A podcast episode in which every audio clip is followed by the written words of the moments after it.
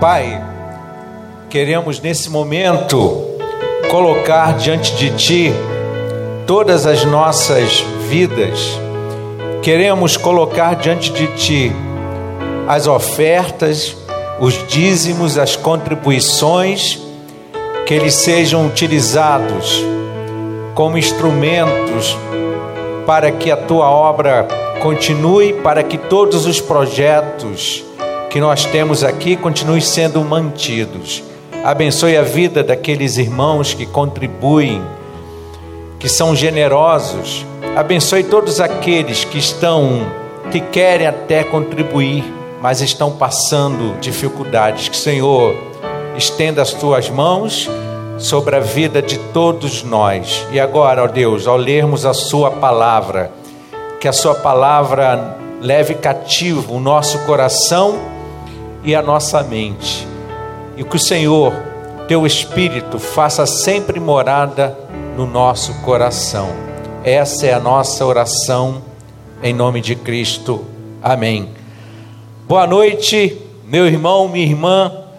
Graça e paz da parte do nosso Senhor sobre a sua vida e a vida da sua família.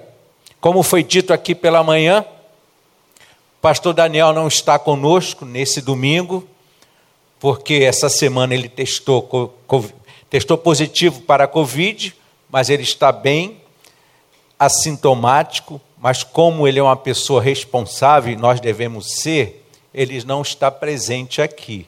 Então, que a gente tenha essa responsabilidade, o cuidado com o outro. Por isso que ele não está aqui, mas domingo que vem ele estará com certeza. Quero convidá-los à leitura do texto bíblico que se encontra lá no Evangelho de João, no capítulo 8, e nós vamos ler do versículo 1 ao versículo 11, uma história bastante conhecida de todos nós. De manhã nós lemos sobre João, estamos lendo agora também. Hoje é o domingo de Pentecoste, no calendário litúrgico cristão. João capítulo 8, versículo 1 até o versículo 11. E o texto diz o seguinte: Jesus, porém, foi para o Monte das Oliveiras. Ao amanhecer, ele, ele apareceu novamente no templo, onde todo o povo se reuniu ao seu redor, e ele se assentou para ensiná-lo.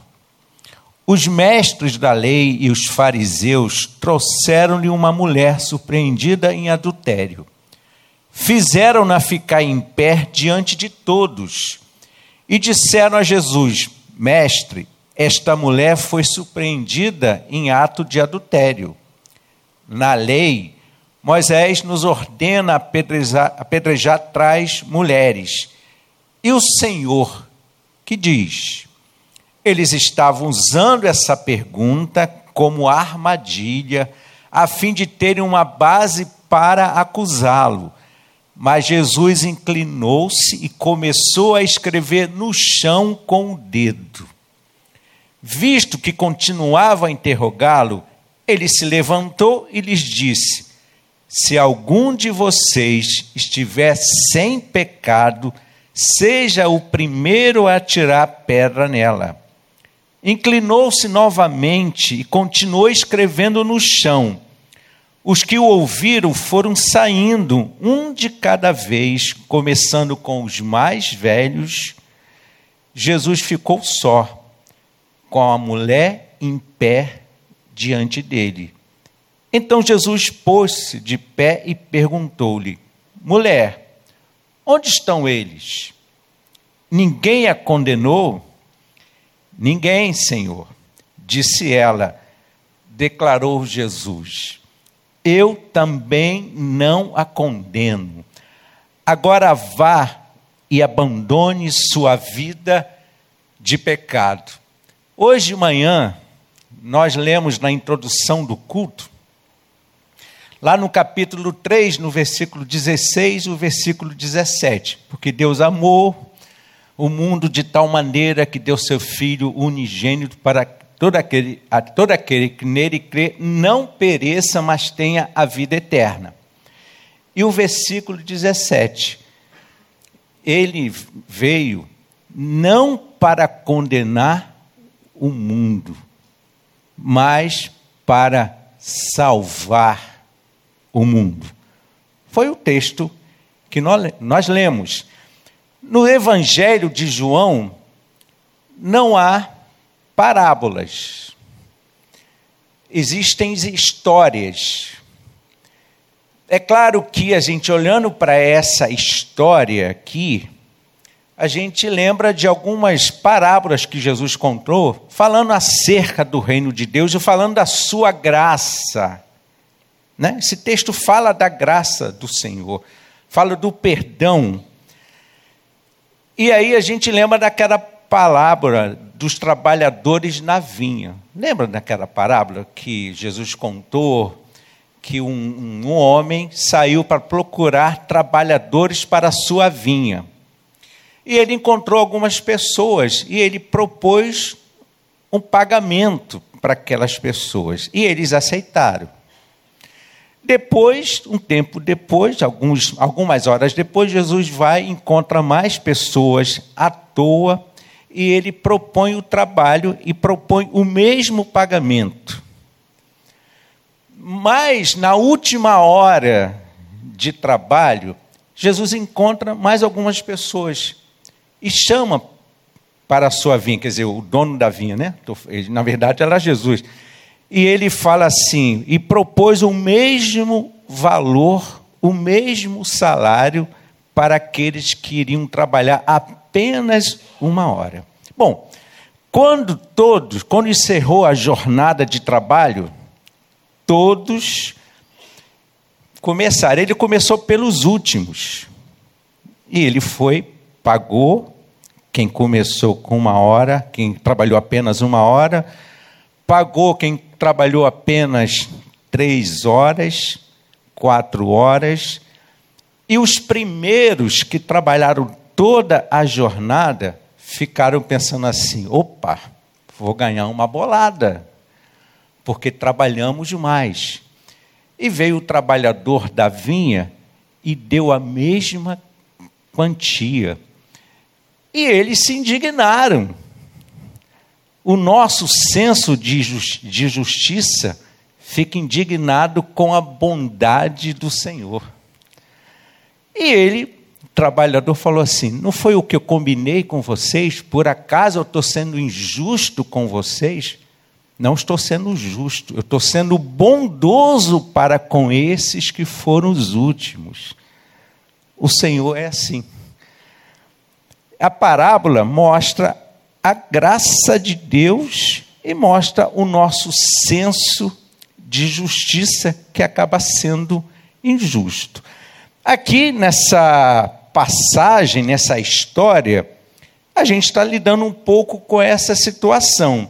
Deixa eu situá-los um pouco no contexto. No capítulo anterior, e é bom que a gente entenda isso, Jesus sobe da Galiléia para a Judéia. Havia a festa dos tabernáculos. Mas ele sobe em segredo, por causa dos judeus que buscavam uma forma de matá-lo. No meio da festa, Jesus vai ao templo. Ele estava em segredo, mas no meio da festa, Jesus vai ao templo e ele começa a ensinar. Todos ficaram admirados, mas alguns começaram a duvidar da sua sabedoria, da sua inteligência. E aí Jesus tem um embate de ideias com aqueles que duvidavam. Olha o que Jesus diz. Moisés não deu a lei a vocês? No entanto, nenhum de vocês lhe obedece. Olha que interessante. Capítulo anterior a essa passagem aqui de João 8, Jesus, no embate de ideias, fala assim para eles: Moisés não deu a lei a vocês? No entanto, nenhum de vocês lhe obedece. Por que vocês procuram matar-me? Mais adiante ele diz: Não julguem apenas pela aparência, mas façam julgamentos justos. Depois desse embate, lá diz o, o capítulo 7, depois desse embate, cada um foi para a sua casa. Aí começa o nosso texto, que diz assim: Jesus, porém, foi para o Monte das Oliveiras. Talvez eles tivessem ido para casa e começaram a maquinar outras possibilidades de enquadrar Jesus. E aí Jesus vai para o Monte das Oliveiras, começa o nosso texto. E aí o texto diz: de repente, aparece um grupo de escribas e fariseus, de mestres da lei né, e fariseus, trazendo uma mulher surpreendida em adultério.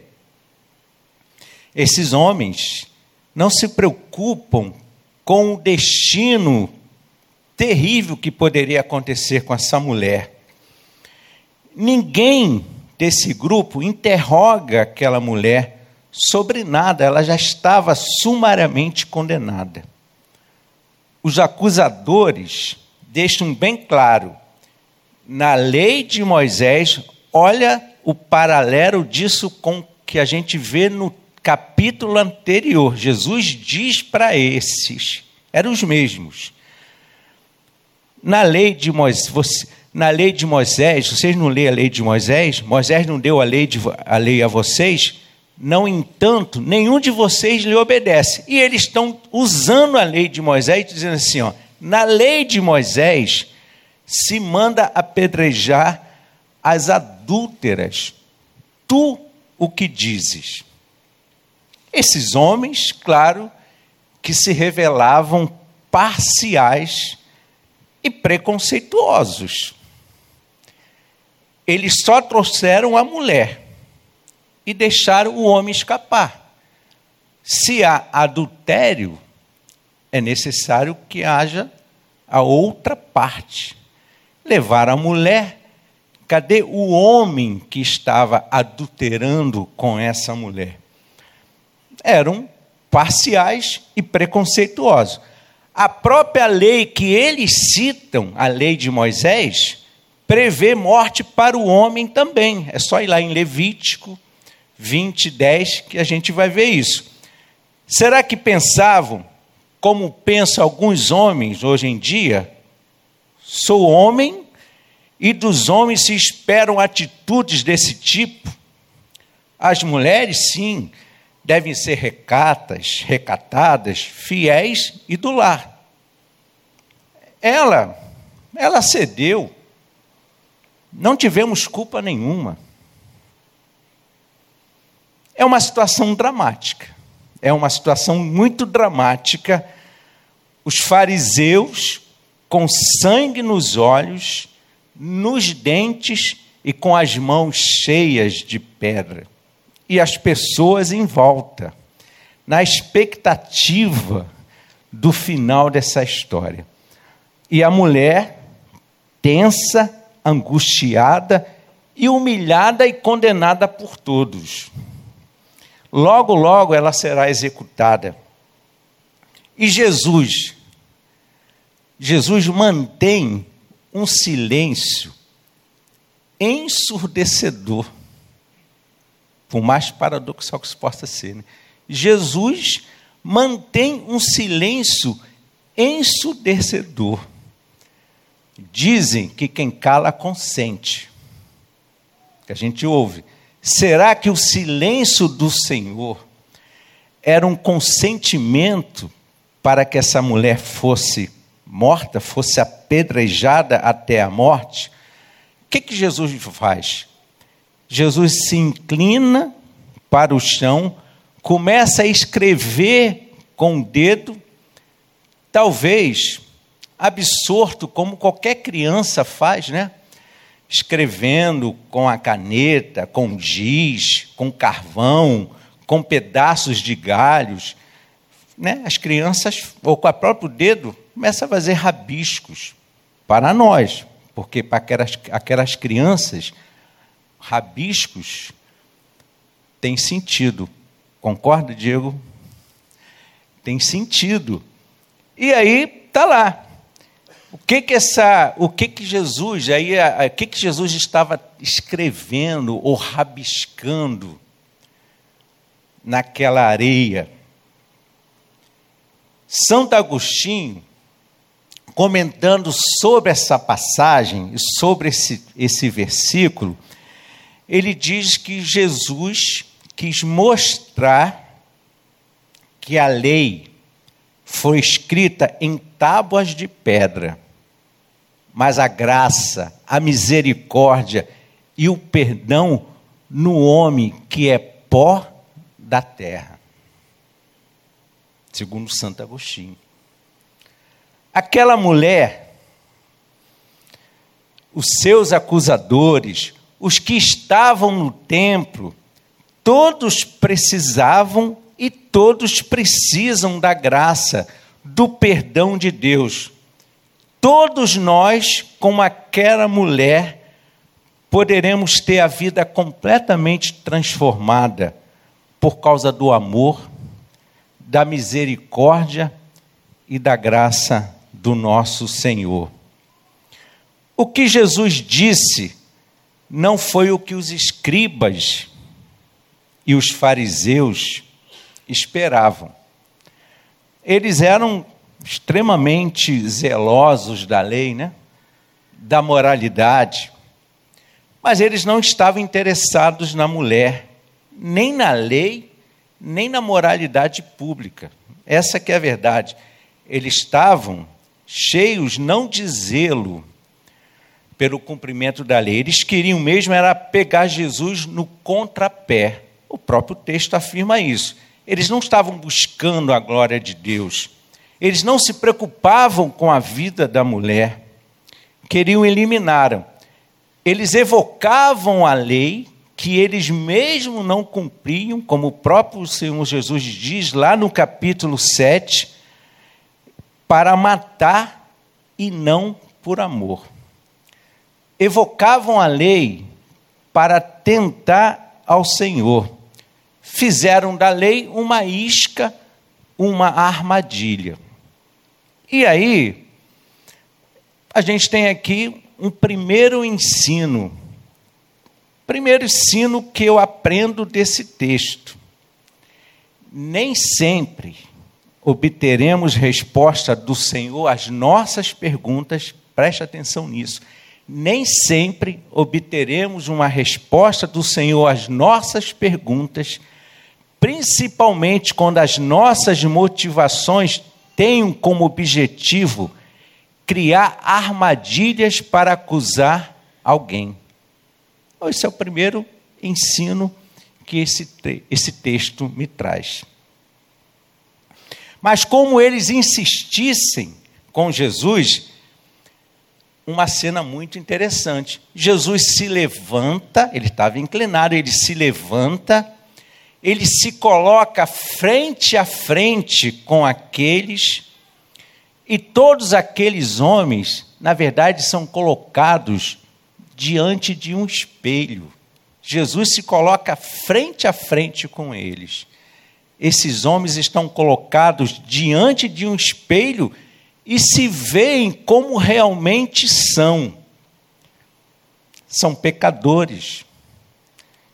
Jesus muda a perspectiva que eles tinham e põe os acusadores diante de seus próprios pecados.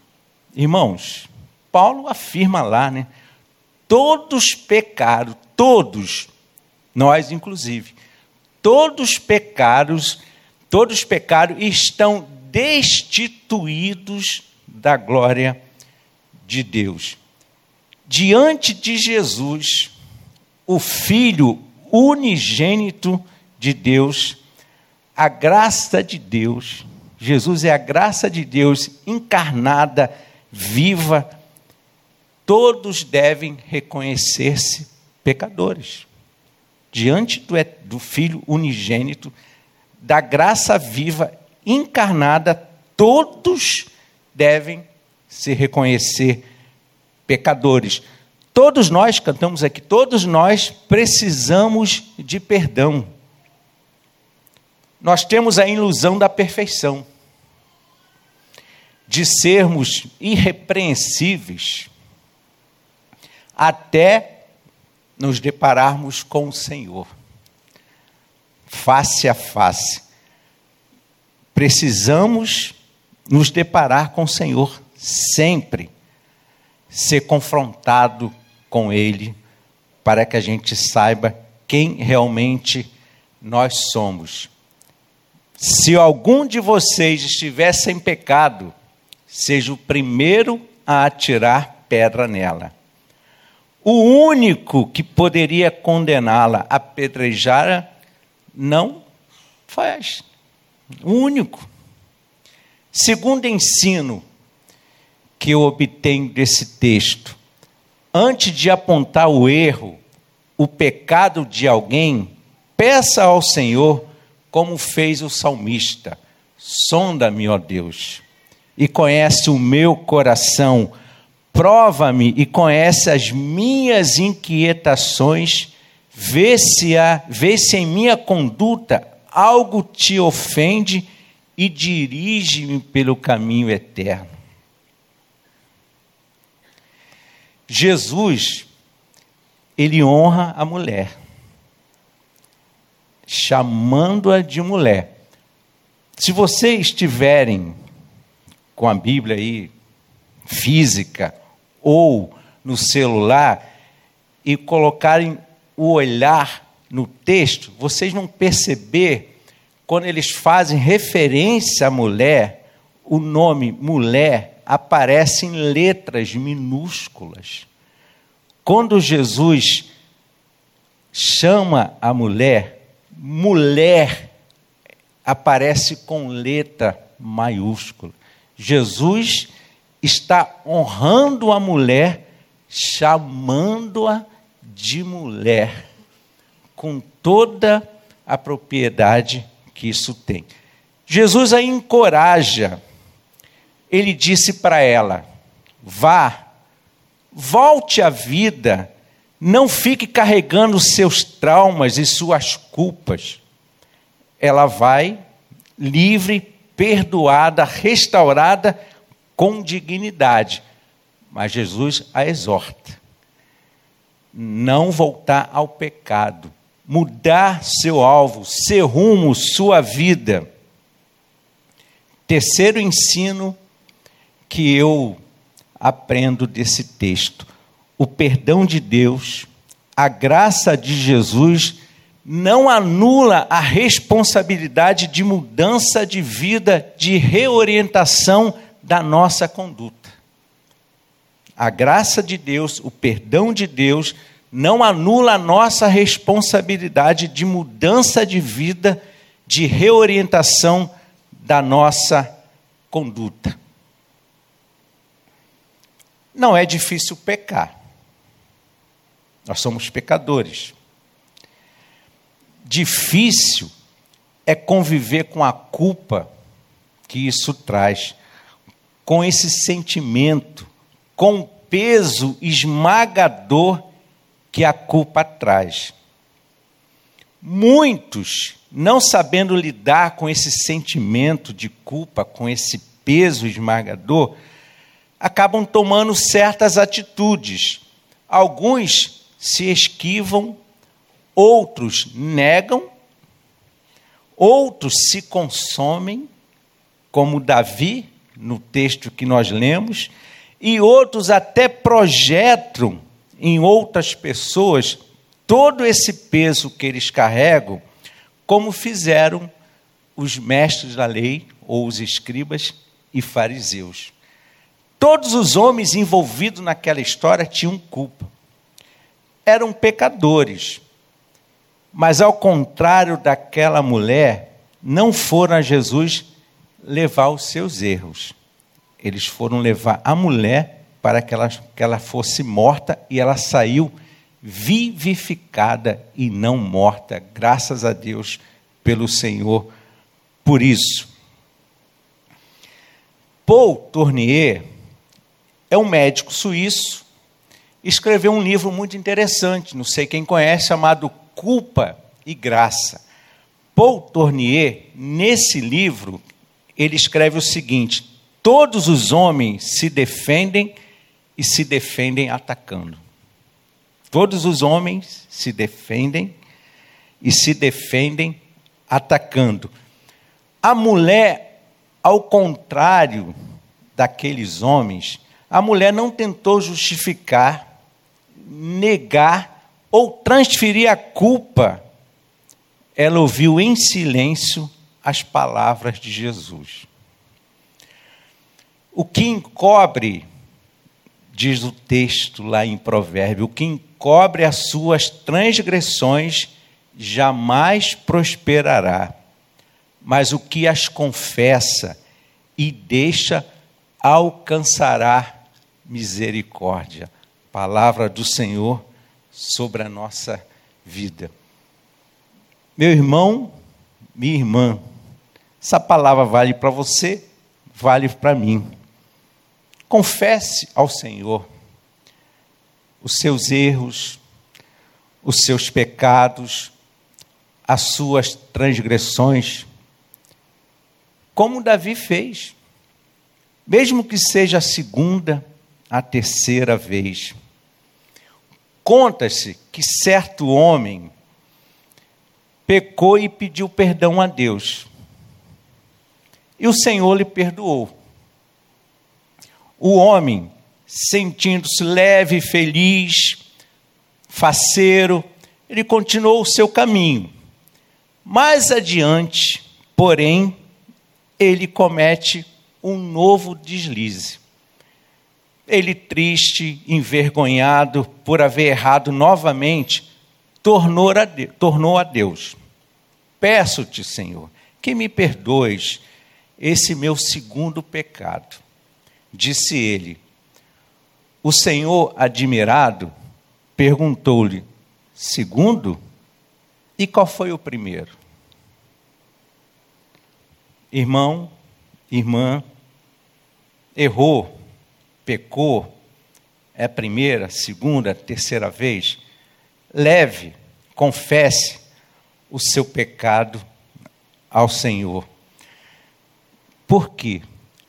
Se há em você um sentimento de culpa proveniente de alguma de algum erro, de algum pecado, todos somos pecadores. Se há esse sentimento de culpa, de erro, de pecado, te incomodando, te esmagando, te consumindo, se aproxime de Jesus, confesse, converse com Ele e receba essas palavras. Eu também não te condeno. Agora vá, viva e abandone, mude sua vida de pecado. Que o Senhor nos ensine cada vez mais e que a nossa vida seja pautada e que a gente errou, confesse ao Senhor. Que Deus direcione sempre a nossa vida e ao, ao nos aproximarmos do Senhor, que a gente escute a Sua palavra, que a gente tenha a certeza do seu perdão, da sua bondade, da sua misericórdia sobre nós e que a gente receba a sua palavra como aquela mulher fez. Vá, eu não te condeno, vá e viva, dê um novo significado, ressignifique a sua vida para que o Senhor te abençoe. Que Deus te abençoe te guarde, que Deus resplandeça sobre você a sua graça, a sua bondade, a sua misericórdia e a sua paz. Queria fazer uma oração nesse momento. Pai, eu quero te agradecer. Te agradecer porque tu és um Deus bondoso. Tu se tornaste como um de nós levando sobre si todas as nossas culpas.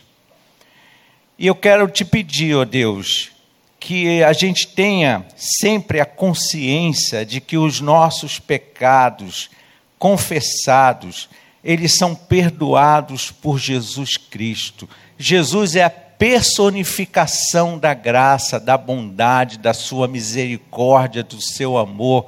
Portanto, Senhor, coloque sempre na nossa mente, na nossa consciência, a certeza do perdão concedido por Jesus Cristo.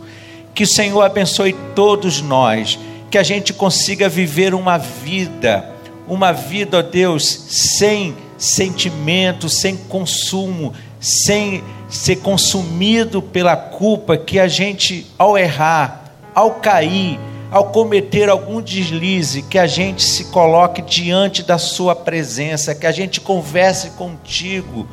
Se a gente não tiver palavras, que o Espírito Santo que habita em nós converse intimamente contigo e que o Senhor faça a gente sentir o perdão invadindo a nossa vida nos restaurando, nos trazendo novamente saúde física, espiritual e emocional. Muito obrigado a Deus por Sua palavra, muito obrigado pelos seus ensinos. É a nossa oração em nome de Cristo. Quero convidá-los para a gente ouvir mais uma canção.